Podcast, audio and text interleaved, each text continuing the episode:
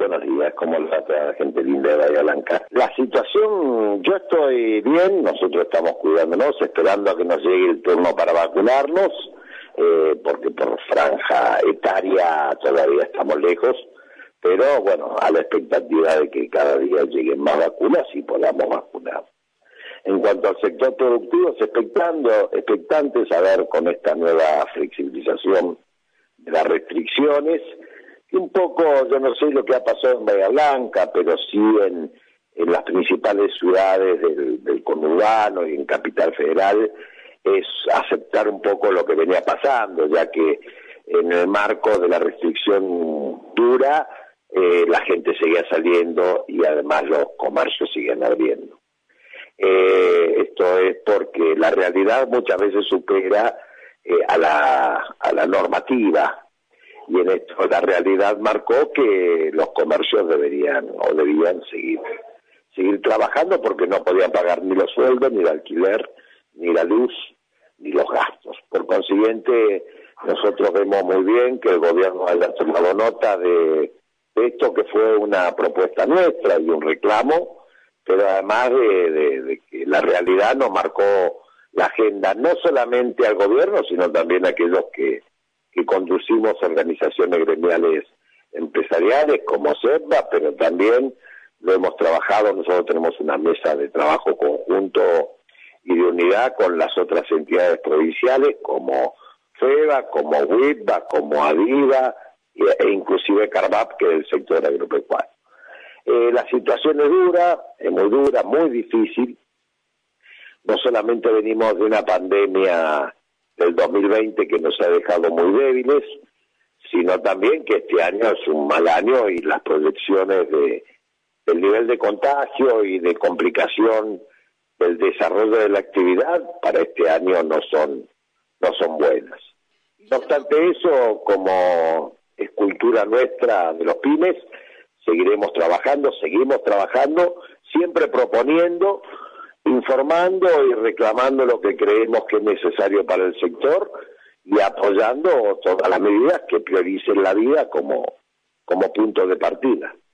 Guillermo, vos mencionabas hace un párrafo atrás respecto de justamente del sector eh, y a ver, los que han tenido que de alguna manera eh, cerrar sus puertas. Venimos de un 2000, a ver, venimos de, desde 2018 en realidad y para ser honestos, el sector pyme no la viene pasando nada bien. En 2020 la cosa se profundizó bastante más. Hubo algunos que tuvieron que cerrar y luego pudieron volver a retomar la actividad. Ahora la pregunta es, ¿cómo quedaron al momento de intentar retomar la actividad? Sí, en realidad nosotros venimos, la Argentina no crece desde el 2015 eh, y es más, si, si, si bailamos muy finito del 2013, todavía no hemos podido recuperar niveles anteriores cuando teníamos crecimientos a tasa china, ¿no? Solo escucho a Guillermo Moreno que habla de la década ganada y más allá de nuestras diferencias y que cuando le da secretario nos peleamos mucho, hay que reconocerle que, que es así. Eh, los últimos dos años del gobierno de Cristina y el gobierno de, de Mauricio Macri no fueron buenos años para el sector PYME ni para la economía argentina en el marco de que por ahí ah, hubo otros países que sí crecieron. No obstante eso, desde el 2018 se agravó la situación porque las devaluaciones y el y errar en las medidas económicas que ha tomado el gobierno de Cambiemos y que eh, cuando viene este gobierno viene la pandemia y no ha podido corregir, eh, la situación que veníamos creando ha llevado a que aquellos sectores que tuvieron que cerrar, algunos no pudieron abrir y hay que trabajar con ellos. Es lo que nosotros estamos haciendo, trabajando con los que tuvieron que cerrar y no pudieron abrir, porque para la recuperación de la actividad económica y de la actividad de las economías regionales necesitamos de todos los que tienen experiencia. Así que vamos a tener que impulsar y es lo que nosotros vamos a proponer y acompañar un programa de reapertura de las pymes que no pudieron abrir, porque la verdad que la, la pandemia y la situación los llevó puestos, pero también acompañando a aquellos que han abierto con su capital un estado de debilidad y que realmente les cuesta mucho hoy seguir teniendo las puertas abiertas. Hay, hay algunas características que, que es bueno remarcarlas. Primero, durante el 2020 hubo una pandemia eh, difícil, pero que menor a la actual, pero el cierre y la, la cuarentena fue mayor. En ese marco, las pymes hemos puesto no solamente el hombro, hemos puesto todo, lo que teníamos y lo que no teníamos. Hay muchos que están endeudados. Y esta situación nos llevó a que estemos en un estado de debilidad financiera y en muchos casos económicas, que hace muy difícil la sustentabilidad para poder seguir trabajando cuando sigue la pandemia. Hay que entender que esto todavía sigue y que todavía se nos vienen los meses más difíciles. Eh, la situación de no poder reestructurar el personal a través de las previsiones de despido es algo que nosotros vemos adecuado porque la prioridad es que el trabajo siga vigente. Lo que sí le pedimos al gobierno es más ayuda. El año pasado con las ATP, realmente si bien te pagaban el 50%, fue una gran ayuda. Este año con el Repro 2, desde ya que no tiene ni miras de ser algo similar a los ATP. Por consiguiente, deberíamos tener un mayor apoyo para todos aquellos que, que están trabajando y que muchas veces les cuesta pagar no solamente el salario, sino también el aguinaldo eh, o los aportes. Eh, en cuanto a quiénes son los sectores que todavía estamos esperando que hagan el ajuste y que en vez de ganar plata cuando todo el mundo pierde, eh, hagan lo que corresponde y lo que hace toda la gente bien en el marco de una pandemia es el sector financiero. Es un sector que realmente ha ganado plata, y que nosotros estamos esperando que el gobierno regule para que eh, apoye y aporte para la recuperación económica. Y el otro sector que nosotros vemos que todavía no ha hecho el ajuste es el sector de las empresas privatizadas monopólicas de los servicios públicos, ya sean cooperativas o no, ¿eh? Las grandes son las que más ganancias han tenido pero las cooperativas, nosotros hemos trabajado, por ejemplo, por la zona, para la cooperativa de Punta Alta, que a los comerciantes que habían estado cerrados que no habían podido pagar la energía, los intereses que les cobraban eran usurarios. Eso lo trabajamos y, bueno, realmente hemos logrado que, lleven a una tasa de interés eh, lógica en el marco de una pandemia y que la gente no consumía porque tenía su negocio cerrado. Personalmente creo que ni siquiera tenían que haberle cobrado la luz.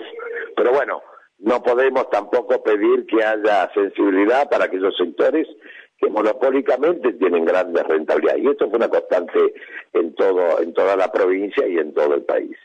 Estas situaciones hacen que nuestra situación sea débil, difícil, además del cambio de cultura de consumo, además de eh, un nuevo sistema de compra como es la compra online con tarjetas de crédito y la gran presión tributaria y la rentabilidad que tienen los bancos y las empresas de plataforma que se le llaman, que son las que han tenido un gran crecimiento y una gran rentabilidad.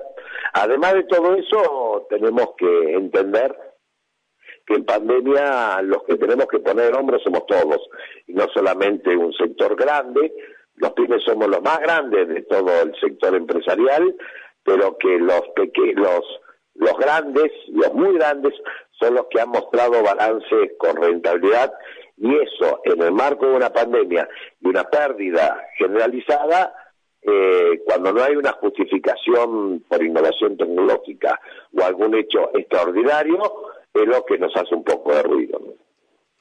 Buenos días, Guillermo. Soy Carlos, buenos días. Soy Carlos Hermosa. Carlos, buenos días, Carlos. Respecto a la línea que usted decía de las empresas privadas, que deberían dar el ejemplo las que más, este, las, que mejor le fue. E, ese tipo de línea no tendría que bajar desde un sector oficial, porque las pymes seguimos pagando todos los impuestos. O sea, es, bueno pedir un esfuerzo a las privadas o a los monopólicos, como dice usted, pero desde el Estado tampoco se ha hecho mucho. Las pymes seguimos pagando todo tipo de impuestos y más. Se han incrementado los impuestos. ¿Cómo ve eso usted? ¿Qué opina? No, claramente siempre eh, el hilo se corta por la voz más débil. Eh, y nosotros somos la mamá débil eh, en este momento. En algún momento es el consumidor en la cadena de valor, ¿no? Pero el consumidor hoy está protegido sobre todo el consumidor con trabajo en relación de dependencia, eh, situación que las pymes y los monotributistas medianos eh, no, no lo estamos, o no lo están. Eh, esta situación ha llevado a que lamentablemente seamos presa de bancos, de grandes empresas o de las cabezas de la cadena de valor. Eh, y sí, el gobierno debe, es el que debe priorizar y debe trabajar. Nosotros en algún momento, las cinco entidades de la provincia de Buenos Aires, cuando fue el impuesto a la riqueza, lo único que, que pedíamos es que no se grave eh, el equipamiento de la máquina de, trabajo, que sí se grave todo lo que no genere riqueza. ¿no? Eh, bueno, hoy seguimos diciendo lo mismo, nosotros tenemos que empezar a pensar que aquel que trabaja es el que, aquel que trabaja, produce y genera riqueza es el que menos impuestos tiene que trabajar. Pero hoy hay una problemática cierta que nos está llevando a replantear la, la situación. Hay un sector importante de, la sociedad, de la producción, que ha pasado a la, a la informalidad. Yo no sé, la verdad que hace mucho no voy a Bahía Blanca, pero por lo que me dicen, Bahía Blanca no es eh, una excepción a la regla de lo que está pasando en toda la provincia de Buenos Aires y en toda la República Argentina. Hay sectores como el de las panaderías que el 50% es informalidad. Y esos panaderos que trabajan fuera de la ley venden el pan a través del comercio de proximidad que no se fija el origen. Pero Guillermo, eh, para esto, perdón que te interrumpa, ¿no habría que discutir una reforma impositiva tributaria de fondo justamente para no seguir de alguna manera este, propiciando justamente esa informalidad? Yo estoy de acuerdo con que hay que discutir no una solamente no solamente una reforma impositiva, sino que hay que discutir una actualización laboral que no es quitar derechos a los trabajadores, es eh, adornarnos a una nueva realidad de producción y en donde los derechos de los trabajadores sean eh, garantizados, pero también de los empleadores, ¿no? Porque muchas veces nosotros estamos presos de, de aquellos poderosos como las empresas de, seguro de accidente de trabajo, lo que se conoce como ART, eh, por ejemplo, que nos ha seguido cobrando la cuota cuando no había trabajo y la fábrica o el comercio estaba inactivo y las empresas de seguro nos siguieron cobrando la cuota. Ahora, frente a una problemática como la ley tiene una falencia desde el inicio y, y la justicia que habilita la doble vía, lo único que hace es fundir al sector formal de la empresa. El informal no, porque como está informal, le cobran lo que se normalmente se dice al hombre invisible. Pero el formal, el que paga impuestos, el que paga aportes, el que trabaja en el marco de la ley que nos cuesta muchísimo, porque la, eh, verdad que hoy la presión tributaria es muy grande eh, y en todo orden las fiscalizaciones sobre aquellos que pagamos. Yo una vez tuve una discusión con, con, con un director de la FIP, eh, Echegaray, porque le reclamaba que tenía que trabajar eh, sobre el contrabando que vendían los manteros en la calle. Y el hombre me dijo que ellos no podían trabajar sobre los manteros de la calle porque no eran eh, contribuyentes, no estaban inscritos. Entonces yo lo que le dije es que era muy fácil cazar el zoológico y no le gustó y después tuvimos un debate interesante. Bueno, hoy seguimos exactamente igual. Hoy se sigue trabajando y se sigue fiscalizando al que abre, a ver si cierra a las 10 de la noche, a las 8 de la noche, pero las ferias clandestinas, los que trabajan fuera de la ley o, al margen de la ley, o aquellos que venden eh, no una venta ocasional, sino que son comerciantes habitualistas sin ningún tipo de inscripción o registración y que no contribuyen al bien común a través de los impuestos en un país donde la, la, estructura impositiva es sumamente confiscatoria en muchos casos, con la doble imposición, esto hablamos de impuestos nacionales, provinciales y municipales. Bueno, ustedes saben que durante el 2020, eh, fundamentalmente en tasas, se crearon eh, 16 nuevos impuestos o tasas a nivel nacional, provincial y municipal. Y eso ha llevado a que, la verdad, no podemos pagar más. No queremos moratoria nosotros, lo que queremos es que nos dejen trabajar, poder trabajar generar riqueza, pagar lo que corresponde, pero que si no trabajamos porque la situación epidemiológica así lo marca, que no nos cobren impuestos. Totalmente de acuerdo, a eso me refería. Y le decía, usted decía de la frase cazar en el zoológico o pescar en la pecera, y es verdad, también es muy fácil detectar y, llegar al origen de, todo el contrabando de los manteros, eso es voluntad política. Y por otro punto, por otro lado, le quería preguntar, cuando nos tocó, les tocó, mejor dicho, a los organismos oficiales elaborar leyes, parece que la grieta no se va de ahí, porque la ley de, trabajo a distancia está tomada de los pelos. Yo no sé de, de qué punto usted pudo, ustedes como, como organismo pudieron intervenir, pero fueron consultados porque, sinceramente, la analizo, la leí, mis asesores o, quienes están asesorándome en la empresa, y me la explican, y sigo viendo que eso es un borrador, sinceramente es un borrador. en, en realidad yo te comento, nosotros no fuimos consultados, primero porque somos una entidad provincial, pero las entidades nacionales a las cuales pertenecemos tampoco. Eh, y las que fueron consultados son entidades amigas que apoyaron lo que los gremios decían. Y en realidad la ley, la ley de trabajo a domicilio, es una ley que lo único que va a generar es conflictividad. Primero porque el trabajo a domicilio vino como consecuencia de una medida sanitaria y no de un proceso lógico de desarrollo o de cambio de la conducta del trabajo, con la capacitación correspondiente, no solamente al trabajador, sino también al empleador. Nosotros como empleadores tenemos que capacitarnos porque la verdad que no sabemos coordinar trabajo o conducir trabajo con alguien que no estamos con la posibilidad de tenerlo a tiro de, llamada, por decirlo de alguna manera. Pero además lo único que se han mirado son los derechos y no las obligaciones. Por ejemplo, el trabajo a domicilio lo que tiene que regir es el trabajo por eh, objetivos, por cumplimiento de metas y objetivos porque uno no puede controlar a alguien que no tiene. Ahora, después de sacar una legislación, una resolución del ministerio, que si el trabajador tiene un Zoom de los chicos, o tiene que llevar al chico al colegio, o, o no sé, o el perro tiene que ir al veterinario, solamente informándote puede no trabajar. Y eso no es así.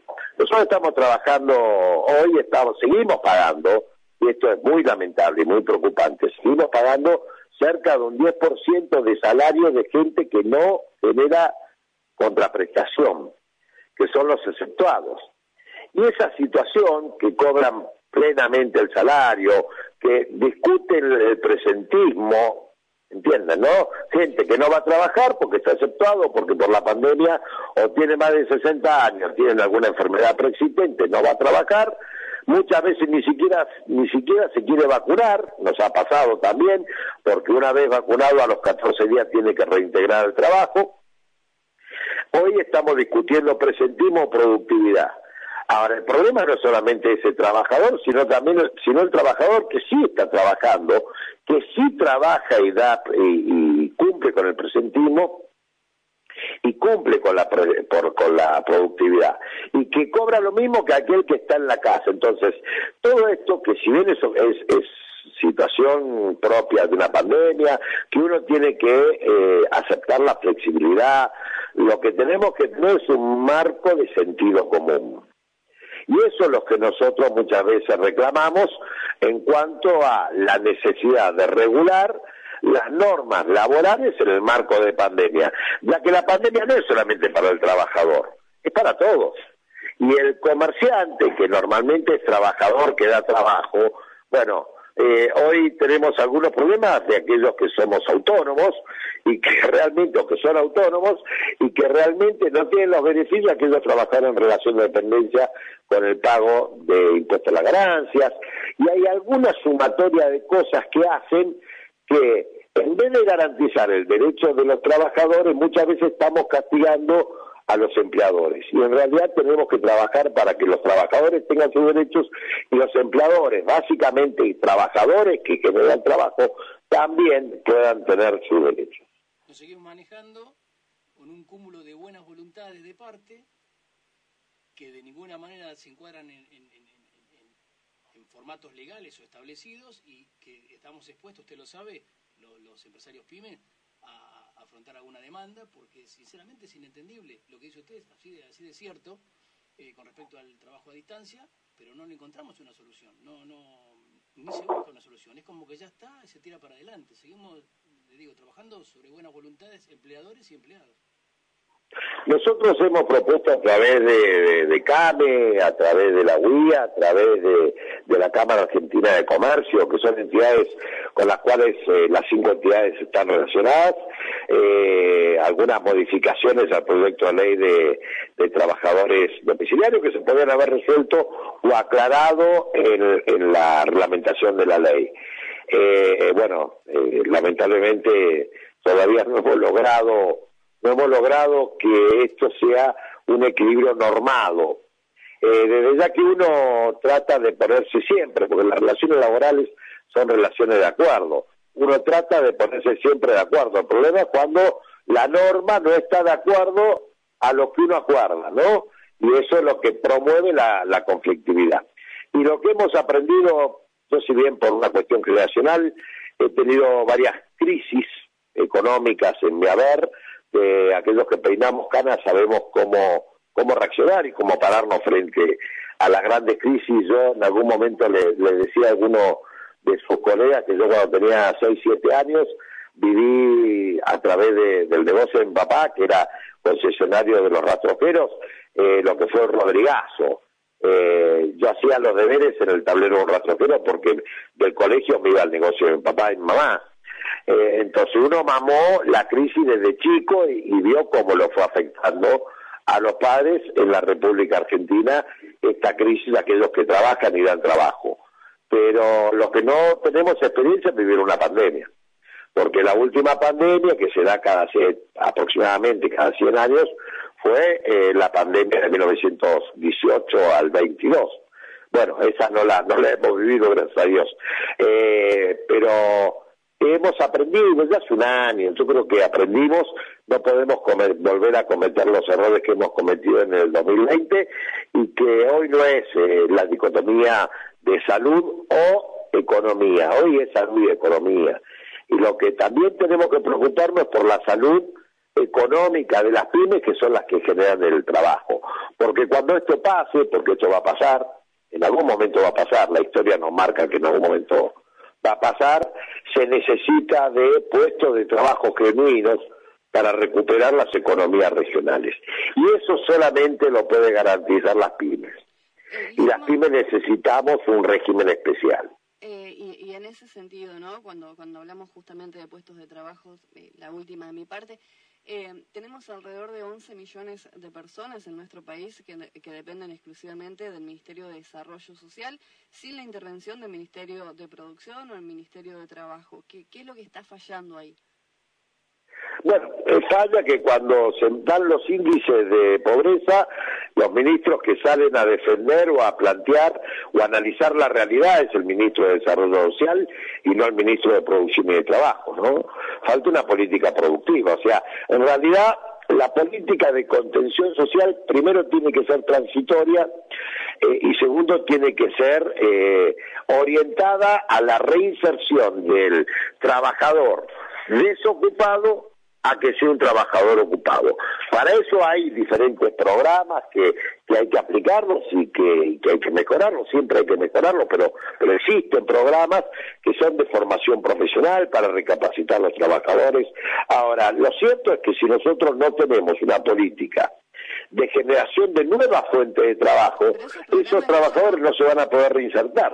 Lo que tenemos que ampliar es la producción, tenemos que duplicar el PBI y lo podemos hacer rápidamente. Lo que pasa es que tiene que haber, a ver, tiene que haber eh, políticas que estén desarrolladas y diseñadas por gente que alguna vez pagó salarios. Pero Guillermo, ¿cómo se hace cuando esos programas a su vez están gestionados por las organizaciones sociales? Pues está bien, programas hay, pero ¿quién los gestiona? No, bueno, eso es una edición política. Las organizaciones sociales contienen, no generan riqueza. Esto lo tenemos claro. Yo no conozco y yo no conozco. No digo que no lo haya no conozco muchas, ¿eh? no conozco una cooperativa de organizaciones sociales o de empresas recuperadas que no dependan de subsidio del Estado para tener algún mínimo de ingreso los trabajadores que están adentro de supervivencia. Eh, y eso y eso te marca que en realidad el problema con el cooperativismo de trabajo, mira, claro, eso es de trabajo, no el cooperativismo como identidad. Cooperativismo de trabajo es que muchas veces falta la participación del sector productivo formal en la definición y gestión de programas. Y eso es porque, bueno, en realidad el gobierno ha decidido orientar una política hacia este sector. Es una política que ha tomado el gobierno, de la cual nosotros no, no somos, no estamos ni a favor ni en contra, estamos ausentes, no, no, no, no participamos de esa política directamente. Por consiguiente, creemos que no es una política que vaya a generar nuevos puestos de trabajo, sí contención, pero que en algún momento la contención debe estar orientada a la generación de nuevos, puestos de trabajo. Y para eso necesitamos un, un plan industrial, eh, necesitamos la definición de cuáles son las cadenas de valor que, que, que, debemos impulsar y apoyar, quiénes son los actores de cada una de las cadenas de valor, necesitamos una situación macroeconómica estable, eh, hoy la verdad que cuatro puntos de inflación mensual no es lo que las pymes queremos, sabemos que nosotros no somos generadoras de precios, por consiguiente somos víctimas de esta inflación eh, y por consiguiente necesitamos que se destruya la inflación eh, por especulación, por emisión o por la variable que sea. Eh, necesitamos tener previsibilidad, porque si no hay inversión, no hay nuevos puestos de trabajo, y si no hay nuevos puestos de trabajo, no hay crecimiento y desarrollo. Y si no hay crecimiento y desarrollo, no podemos planificar nada, porque después que tengamos eso, tenemos que empezar a planificar la formación profesional, a dónde apuntamos las políticas universitarias para carreras productivistas, a dónde desarrollamos las escuelas técnicas.